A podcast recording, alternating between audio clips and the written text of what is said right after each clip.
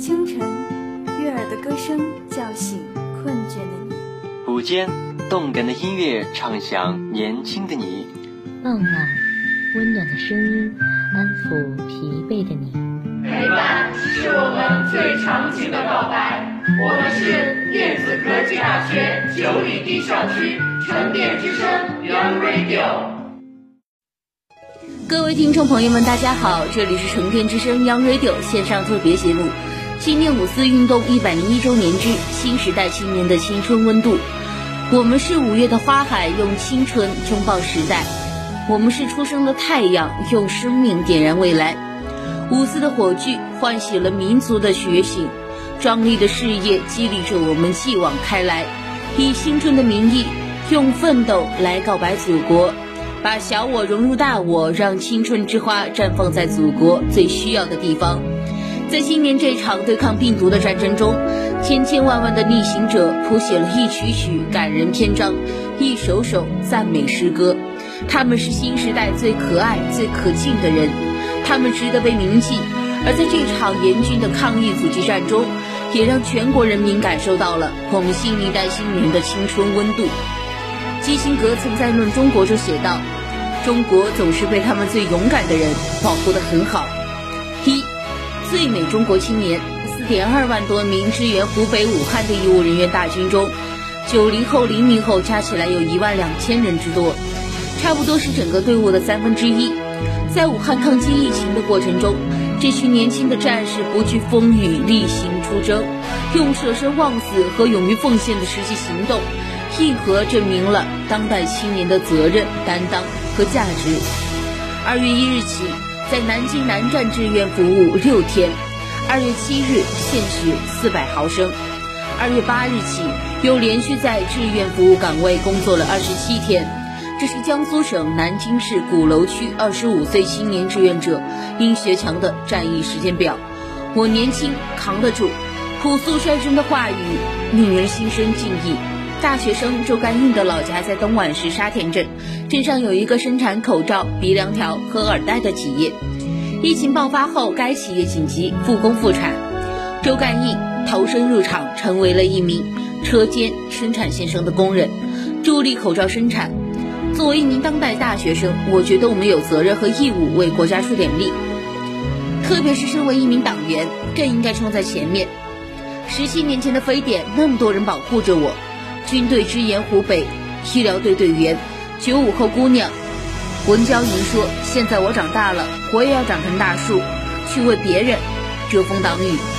从九五后护士李慧，如果有不幸，捐赠我的尸体做研究攻克病毒的叮嘱，到安徽支援湖北医疗队首批医疗队队员，疫情不退，我们不退的请战书，从坚守临床一线。不幸感染殉职的二十九岁医生夏思思，倒在抗疫一线的南京九零后民警徐浩，九零后、零零后的青春群像在战役中更加闪亮，青春斗志在火线上更加激扬。下面让我们来认识一下这一群热血青年中的一部分志愿者代表吧。中国青年志愿者代表王秀坤。在四月十五日晚，联合国秘书长青年特使办公室、世界卫生组织、联合国儿童基金会共同举办“共同应对新冠病毒”网络研讨会，邀请了中国青年代表和各国青年在线交流分享抗疫经验，帮助全球青年解决心理困扰。联合国秘书长青年特使办公室认可和重视中国青年在全球抗疫中发挥的作用。邀请了全球七位青年代表与专家在线讨论如何更好地应对疫情。武汉大学研究生王秀坤作为中国青年志愿者代表，向各国青年介绍了中国的抗疫经验和成果，同时分享了他开展志愿服务、参加抗疫斗争的经历和故事。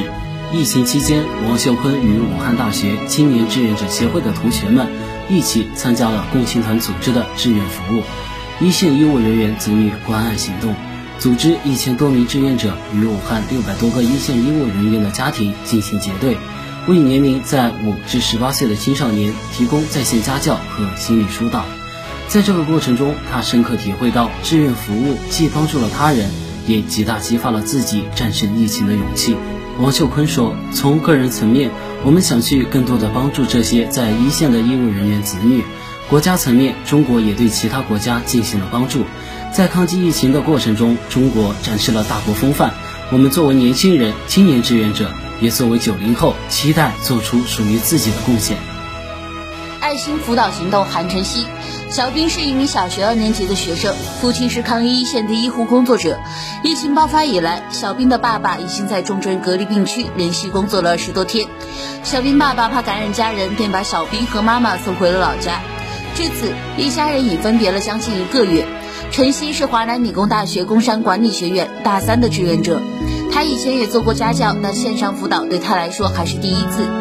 二月九日以来，他开始担任小兵的线上老师，为此他也做了充分的准备。小兵是一个活泼有趣的小朋友，有的时候上课信号不好，他就一直叫老师。提起小兵，晨曦的嘴角忍不住上扬。这是华南理工大学发起的远程支援一线医护人员的爱心辅导行动，它是由华南理工大学工商管理学院志愿者服务队组织，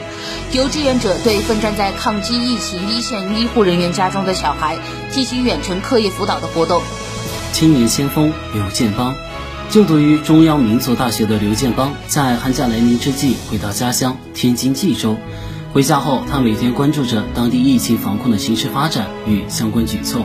今年刚开始，他就接到了校合唱团发来的任务，为武汉前线的防疫人员录制歌曲，将民大学子对疫情的关切与祝福寄予那些为战胜疫情日夜苦干的医护工作者。接到任务后，他满怀激动地参与了录制工作。纵然道路阻隔、城乡封闭，但我们的心依然紧紧连在一起。透过跳动的屏幕，穿过寂寥的大地，伸出希望的双手，期待生命的奇迹。在听到自己的歌声出现在校艺术团致敬武汉抗疫人员的推送之后，他表示，能够有机会用歌声表达自己对抗疫人员的崇敬之情，这是自己一份莫大的荣幸。随着全国范围疫情的发展，各地各级政府都制定了严密的防控措施。在冀州，每个社区都实行了现出现入、出入登记的管理制度，并在社区门口设置卡口，由相关负责单位的党员干部、青年志愿者每日站岗，负责出入人员与车辆的排查、登记工作。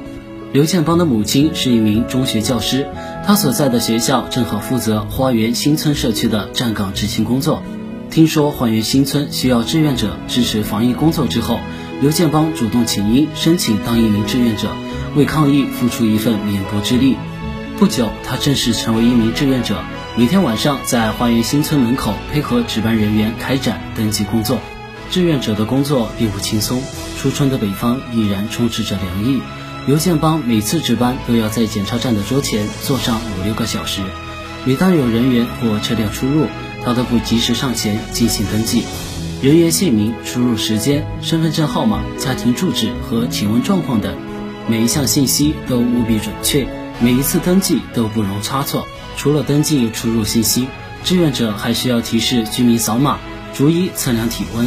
起初，刘建邦对这些工作细节并不熟悉，但他仍然积极向一起站岗的同事学习，很快便熟悉了志愿者工作的内容。他说。尽管有些辛苦，但想通过自己的努力成为一名合格的志愿者，为社区居民的安全提供一份保障，便深深体会到自己是个对社会有用的人。随着疫情在全国范围内得到控制，刘建邦发现有一些居民的防疫意识逐渐淡薄，出门不戴口罩、密切接触的现象频频出现。面对这些可能具有潜在隐患的居民，刘建邦耐心劝导。尽管有时会遭到对方的误解，但他依然没有放弃。经过多次努力沟通，社区居民终于理解了防疫依然不能松懈。推广居民使用金门战役后，居民出入需要进行动态健康认证。一些老人在操作手机认证时遇到困难，刘建邦都会逐一进行帮助。当没有登记任务的时候，刘建邦积极向居民宣传防疫知识，号召大家勤洗手、少出门、不聚集。为全区疫情防控政策的深入落实保驾护航。冀州区作为京津两大直辖市之间的门户，在疫情期间始终保持零确诊，离不开每一个抗日志愿者的辛勤付出。正因为他们默默坚守，才守护好了一方百姓的生命安全。二，论新时代青年的使命与担当，建立中国共产党，成立中华人民共和国，推进改革开放和中国特色社会主义事业，是五四运动以来我国发生的三大历史性事件。这三大历史性事件的发生都离不开青年的作用。正如习近平总书记在纪念五四运动一百周年大会上所指出的，一百年来，中国青年满怀对祖国和人民的赤子之心。积极投身党领导的革命、建设、改革伟大事业，为人民战斗，为祖国献身，为幸福生活奋斗，把最美好的青春献给祖国和人民，谱写了一曲又一曲壮丽的青春之歌。青年是最富活力。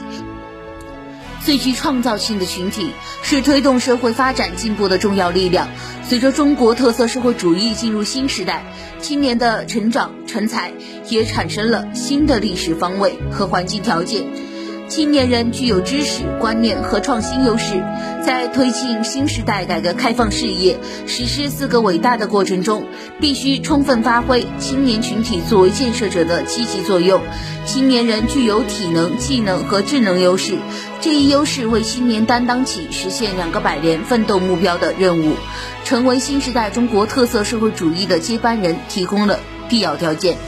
历史赋予使命，时代要求担当。习近平总书记在纪念五四运动一百周年大会上号召，新时代中国青年要珍惜这个时代，担负时代使命，在担当中历练，在尽责中成长，并对青年担当尽责、成长成才提出了六个期望和要求。对照习近平总书记的期望和要求，青年人要切实承担起推进新时代中国特色社会主义事业的使命，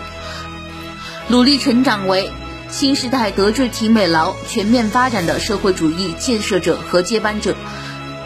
作为新时代的青年，应志存高远，忠于祖国，努力做新时代具有远大志向和坚定信念的爱国者，志不立，天下无可成之事。习近平总书记勉励广大青年要立志、立鸿鹄志，并指出，热爱祖国是立身之本，成才之基，是立德之源，立功之本。一个人的理想只有同国家的前途和民族的命运相结合才有价值；一个人的追求只有同社会的需要和人民的利益相一致才有意义。新时代青年只有胸怀忧国忧民之心、爱国爱民之情，才能准确定位自己的人生目标和奋斗方向。信念决定事业成败。没有理想信念，就会导致精神上缺钙。新时代青年只有用习近平新时代中国特色社会主义思想武装头脑，不断增强四个自信，持续坚定中国特色社会主义信念，才能在推进新时代中国特色社会主义事业的爱国奋斗中，不断实现人生理想和价值。作为新时代的青年，应敢于担当，勇于奋斗。努力做新时代具有责任意识和创新精神的建设者。国家命运与个人前途休戚相关，民族振兴和个体发展紧密相连。习近平总书记指出，新时代中国青年处在中华民族发展的最好时期，既面临着难得的建功立业的人生境遇，也面临着天将降大任于斯人也的时代使命。希望新时代中国青年要担当时代责任。在中国迎来从站起来、富起来到强起来的伟大飞跃新时代，广大青年应深刻认识自身所面临的时代境遇和历史责任，将个人梦与中国梦结合起来，以实现中华民族伟大复兴为己任，不辜负党的期待、人民期待和民族重托，不断将中国特色社会主义事业推向前进。但是，中华民族的伟大复兴。绝不是轻轻松松敲锣打鼓就能实现的，需要靠一代又一代的人继续奋斗。奋斗是青春最亮丽的底色。广大青年要积极响应习近平总书记的号召，青年是用来奋斗的，要有锐意创新的勇气，敢为人先的锐气，蓬勃向上的朝气，敢于创业，敢闯敢干，努力在改革开放中创出新路、创新业，不断开辟事业，发展新天地。作为新时代的青年，应勤奋学习，锤炼身心，努力做新时代具有过硬本领和高尚品格的接班人。习近平总书记教育广大青年：梦想从学习开始，事业靠本领成就。追求梦想，担当使命，需要依靠过硬的本领，而练就过硬本领，则要依靠勤奋学习。青年时期是学习的黄金期，青年要把学习作为首要任务，不仅要学书本上的知识，更要学实践中的知识。要在面向现代化、面向世界、面向未来的大局中，不断提升体能、技能和智能。要在感悟新时代、紧跟新时代、引领新时代的新境遇中，持续提高自身的素质和能力。通过学习，使自己成为新知识、新观念、新思维的集成体。与此同时，要注意修炼品德。新时代青年要不断用社会主义核心价值观涵养自身的言行品格。自觉按照党和人民的要求，不断锤炼自己、完善自己，自身的提高是为了成为建设国家的有用之才，而这一价值最终体现，则要通过实践来实现。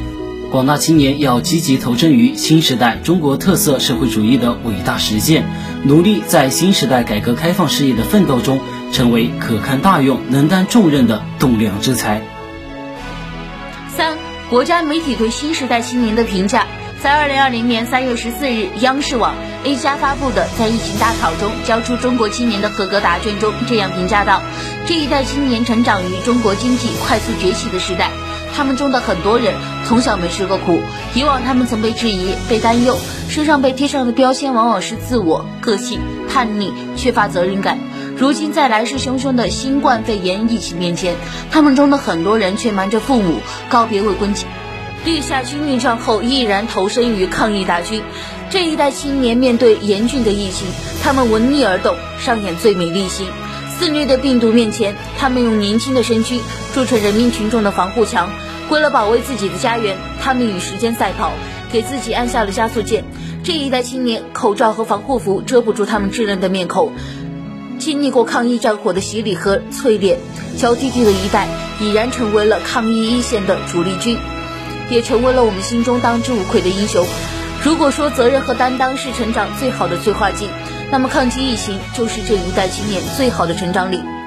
抗疫一线的考验将他们历练得更加成熟坚毅。曾经哼唱着不想长大，如今却披上战袍，站在离危险最近的地方。他们用行动宣告着我们已经长大。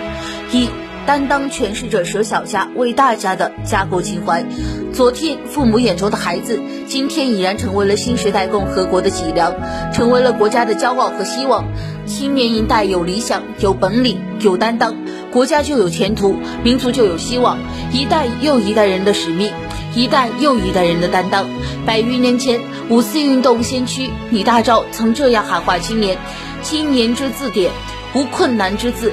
青年之口头。”无障碍之语，新时代这一代青年接过历史的接力棒，在成长的过程中，恰逢这场疫情大考，更当以无所畏惧和全力以赴的精气神担当起时代赋予的使命和责任，为坚决打赢疫情防控阻击战贡献青春力量，交出中国青年的合格答卷。近年杰出青年捐献器官，心有大爱。张正明，广东鸡西人。他于二零一七年十一月罹患脑肿瘤，十二月四日经医治无效逝世。捐献心脏、肝脏、双肾脏、双眼角膜，救了六个人。张正明为人开朗乐观，经常热心的帮同学修电脑。同学生病了，他就冒着大雪帮同学到医院开药。在学习上，他成绩优良，是该专业第一个获得 BIM 技术认证的人。凭借扎实的专业功底。他在二零一七年十月底就找到了心仪的工作，又开始准备专专本考试。张正明心有大爱，罹患脑肿瘤后，他主动向父母提出：“如果下不了手术台，帮我把器官捐了吧。”手术未能留住他的生命。二零一七年十二月四日，根据张正明遗愿，捐出他的器官。二零一八年二月，共青团江苏省委追授张正明全省优秀共青团员称号。号召全省广大团员青年向张正明学习，学习他舍己为人、无私奉献的赤子情怀，争做有理想、有本领、有担当的新时代青年。二零一七感动中国江苏十大感动人物中，张正明得票数名列第一。生命虽结束，爱仍在延续。张正明在生命的最后时刻，用大爱续写他人生命，为社会尽了最后一份力。展现了当代大学生崇高的情操和时代精神，为青年树立了榜样。爱国奉献，追求卓越。门良杰，海军辽宁舰现役军官。他2008年考入清华大学，在大二时休学两年，参军入伍，服役于中国人民解放军某野战部队，大功三连。在部队的历练不仅带给他强健的体魄和顽强的意志，更让他坚定了从军报国的信念。在这两年里，他加入了中国共产党，荣立个人三等功。带着对军队的热爱，他回校后申请转为国防生。二零一一年，门良杰退伍，他的成绩始终名列班级前三名，多门专业课年级第一。同时，他在学校多个社团担任骨干，获得清华大学优秀国防生、优秀国防生干部、优秀指挥员等荣誉称号。因表现突出，二零一三年，门良杰被选拔成为新闻学院国防生班级新法三班的政治辅导员、校国防教育与人才培养办公室辅导员。二零一五年毕业后，门良杰赴海军辽宁舰工作，成为首位本科毕业即赴航母部队工作的清华学子。二零一六年，他以现役军人身份在新闻学院继续攻读硕士学位，并担任新闻学院学生工作组组长、本科生辅导员，获得清华大学林峰辅导员奖、好读书奖学金、启程奖个人奖、优秀共产党员、优秀国防生等荣誉。二零一八年夏天，文良杰回到航母部队工作，继续他热爱的国防事业。尽管我们个人的力量微不足道，但是我们团结起来，那么便是一股不可忽视的强大力量。比如说，有的同学在疫情期间只是做了一个小小的志愿者，为路人量体温、拦截外来人员，看起来仅仅是一件很小的事情。但是所有志愿者加起来，最后得到的回报就是疫情得到控制，没有再继续扩散，我们全国人民的安全得到了保障。再比如说，对于保护环境，大家怎么看待？难道只是说我一个人怎么保护环境？没错，保护环境当然不是一个人，而是全民出发，保护环境也是为社会做贡献。如果人人都保护环境，那么我们会得到什么？没错，我们会得到更加清新的空气。更加舒适的生活，最后我们还会获得更加健康的身体。所所有的事物都是相对而言的，你为社会做贡献，那么社会也会给你相应的回报。因此，因此我们从自我做起，从点点滴滴开始，为社会尽自己的一份力量，让这个世界变得更加美好。那么新时代青年究竟应该怎么做呢？大科学家爱因斯坦临终前几个小时还在工作。当朋友问他有什么事时，他回答：“我希望还有若干小时的时间，让我能够把一些稿子整理好。”著名科学家钱学森每天黎明即起，坚持听中央人民广播电台六十的科学知识讲座。著名画家黄宾虹生前每晚必画，一次画八张。著名气象学家竺可桢每天观测天气，记录气象日记。孙中山在国外流亡时期，经济十分困难。但他省钱买书，每天必读。他说：“我一天不读书，便不能够生活。”俄国化学家门捷列夫是自然科学基本定律化学元素周期律的发现者。门捷列夫年过七旬以后，由于积劳成疾，双目半盲，但他依然奋斗不息。他每天从清晨开始工作，一口气写作到下午五点半，六点吃中饭，饭后又继续写到深夜。一九零七年一月二十日清晨五时，门捷列夫因心肌梗塞坐在椅子上去世。面前的写字桌上是一本本写完的著作。他死去时手里还紧握着笔。建国短短几十年来，中国发生了翻天覆地的惊天巨变，从饥寒交迫到丰衣足食，从技术落后到领跑国际前沿，中华巨龙在腾飞。